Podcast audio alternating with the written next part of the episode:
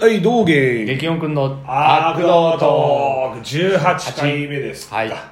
今日のテーマはね、ちょっとね、ジャンルの話をするとね、ごちゃつくんで、はバンドを思い切って絞ります。いはいね、私と激おくんの心のバンド。はいフィアファクトリー。どうですか、皆さん、これ。あれだよねあのー割とその激音はは好きとか道芸は好きとかあったけどフィアファクに関しては二人とも好きだよね二人とも好きだし、あと意外と、俺、激音くん以外でそんなにフィアファクトリーの話がえー、そこまでできないっていう。それがすごい不思議でさいやいやけど本当そうなんだってみんながねびあやっぱ俺のそのバンド界とか、うんあっちにいると過小評価されてるなってのは俺は常々そうもうだから俺の中では、まあ、もちろんねメタリカとかパンテラとか、それクラスとは言わないけど、うんもうその次に上げるってなったらもうマストで入ってくるバンドあそうだしシーンとかジャンルに与えた影響もめちゃめちゃある、まあ計り知れないよね、うんうんと思うのでそうちょっとねその魅力を、再発見したいなはい、と、伝えたいまあでそうだね多分あんまり聞いたことない皆さん、うんもうぜひ聞いていただきたそいうだねえー、と90年初頭ぐらいから活動しててもともと母体は、えー、とニューヨークのデスメタルシーンデスメタルシーンブラインドまあ、コアブラインドシーンとか、まあ、そこら辺だよね地下音楽だよねね完え全ーに、ギターの D のカザレスが中心となそっうそうそうてやったのかな そう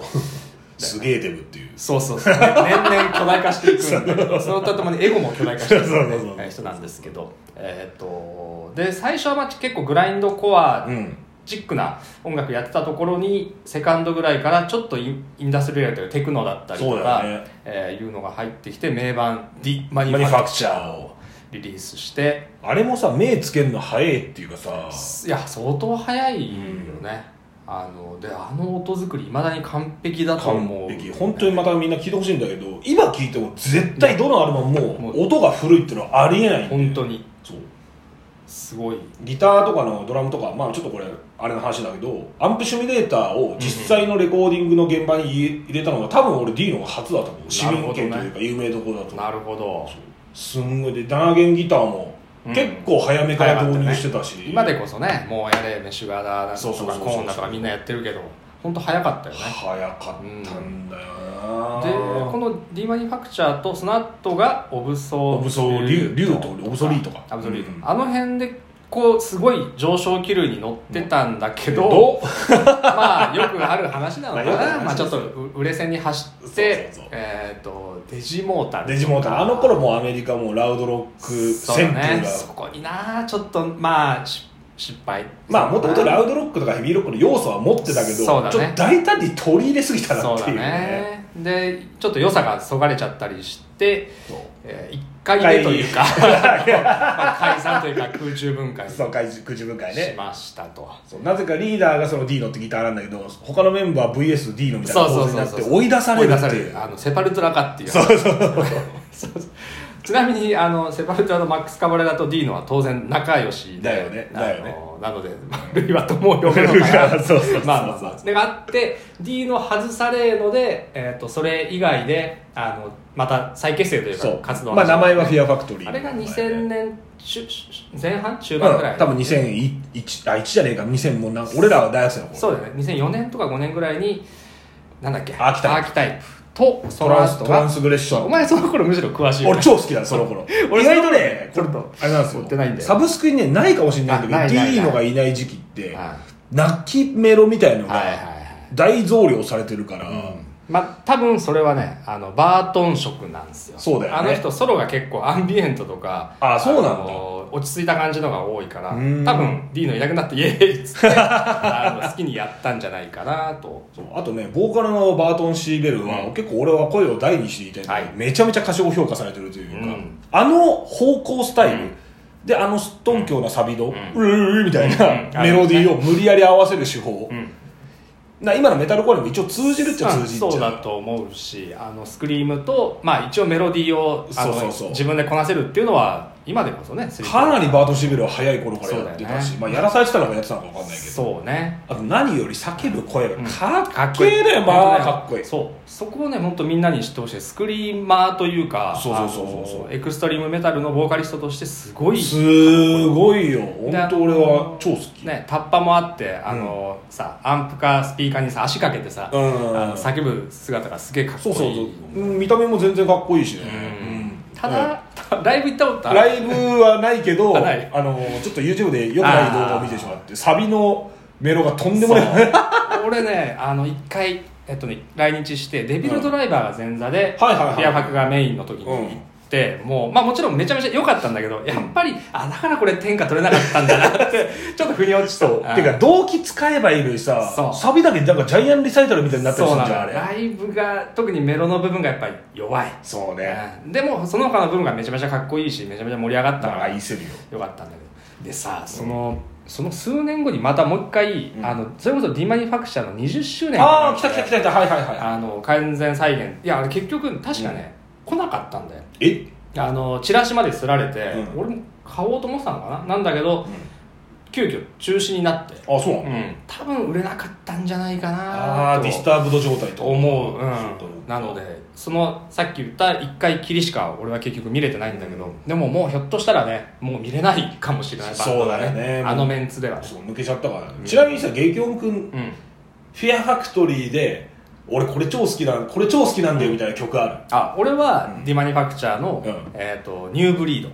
ああなるほどねド、はい、いいよね5曲目かなすごい本当キャッチーな曲でそうそうそうでなんかなんていうのかニューブリードっていうこのそいいよねそうなのよメッセージ性というか自分俺たたちちでが新しいことやってるぞっていうこのステイトメントがねすごいなんか時代の、ま、扉をこじ開けたなっていう感じするね、がうんする、俺セカンドだったら本当あれだなセルフバイアスレジスタ これも結構好きですはいはいこれもそうそうそうこれもタイトルかっこいいよねかっこいいだからいちいちタイトルもかっこいいしかっこいいかっこいいサードのオブソリートなんてあのあー今を予言してるような機械 VS 人そうだよね間そうだよ早かったよねみたいな世界観なんだけどこれ90何年とかなんだよね98年そうだよだねねこの1曲目の「ショック」とか、うんえ2曲目の「エッジクラッシャー」とかがやっぱそれこそライブですごい盛り上がってた、そうだねもうみんなすげえぴょんぴょん飛び跳ねてでこのショックのさギターの刻みとバスドラをずっとシンクロさせるってのはやっぱこれで市民権が出たというかけどこれは今のメタルバンドがや全っ員てエるクストリームメタルバンドが全員やってる手法これだねしフェアファクがはじまあこう広げたのはフェアファクこだよねこまでアルバム単位でしつこくやったのがフィアファクトリーが初めて今みんなやってるよねこのみんなやってる刻みをうん同期させる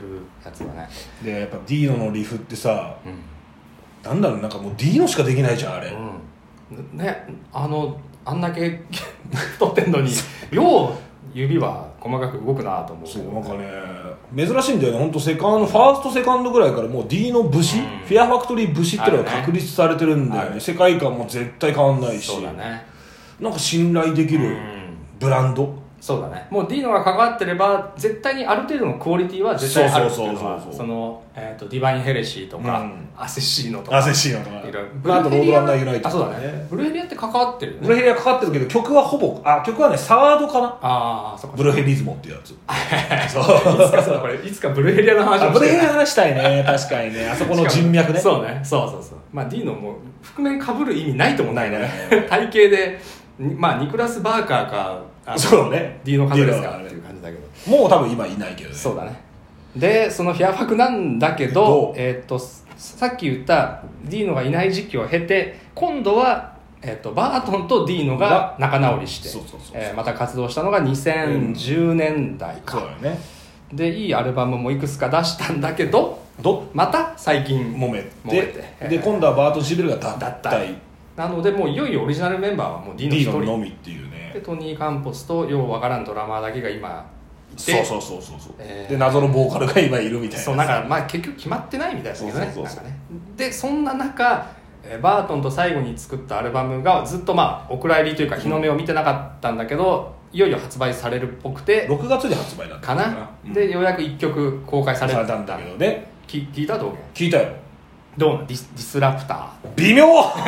ー同意見です微妙なんだよなんか今回ははいやまああのめちゃめちゃか悪いわけじゃないんだけど、うん突き抜けてる感じは全然ないねもちろんその D の星も健在だし、うんバートシーベルもちゃんと歌ってるけど、うんなんかねこれを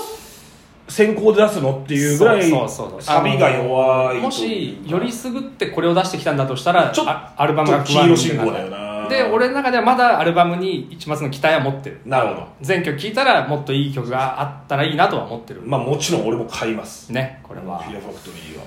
というなんでさ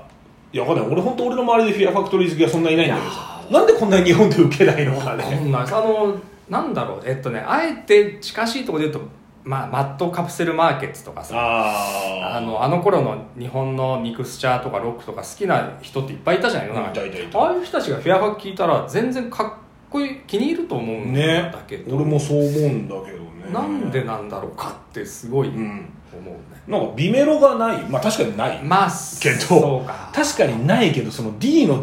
独特の泣きうんああ分かる分かるなんつうのかなあのアうルんバムにさ最後の方で2曲バラぐらいさ一そう曲そうそうそうあるのよねビメロのあのなんかしらんけどそれが泣けるんすよ皆さんよくわかんないですけど本そ当れで言にうとささっきあの割と激しい系の好きな曲2曲お互い言ったじゃん、で言うと静か系で言うと、うんどなんか好きなのある俺サードのなんだっけタイムレスネスってやつはいはいかはいレザレクションだっけなそこら辺がだねらまさに後ろからそうね何曲かですだよねなんかね機械的なリフなんでもちろうんうんんうんただなんかなんかよくわかんないけどあったかみを感じるというわかかるわかるわか何なんだろうねそう激音君は俺はね「メカナイズ」っていうアルバムのうん最後の曲「ファイナルエグジット」っていうおーやつがもう同じ構造的にはあの切ない旋律があそっうそてうそうそうそうそうそうけど機械なんだよねそうでこの「ファイナルエグジット」ってあの要は最後の出口って意味なんだけどそうだね安楽死をテーマにしてるらしいんだよね、へーなんかで実際アメリカにそういうことを手助けする団体があるらしくて、はいはいまあその是非をどうなんだろうねみたいなあのあそうなんだことを問うてる曲だったりするなんかそれがそのね安楽死ってその最後の安らかな、最後の静けさみはいはいたはいいな表現してるのがまたねよあかったそうなんだヘアパートと意外とメッセージ性あるなやっそうぱねそうなんだ意外とメッセージ性あるんだよななのでぜちょっとねぜひこの魅力は皆さん聞いて聞いてほしいまあちょっと語り尽くせないですけどまずとりあえずリフそうねまずリフで気持ちよくなってほしいなっていうのが一番でかいかなはい。ということで今回はフェアファクトリーについて語りました。ぜひ聞いてみてくださいそれではまた次の放送で Stay brutal!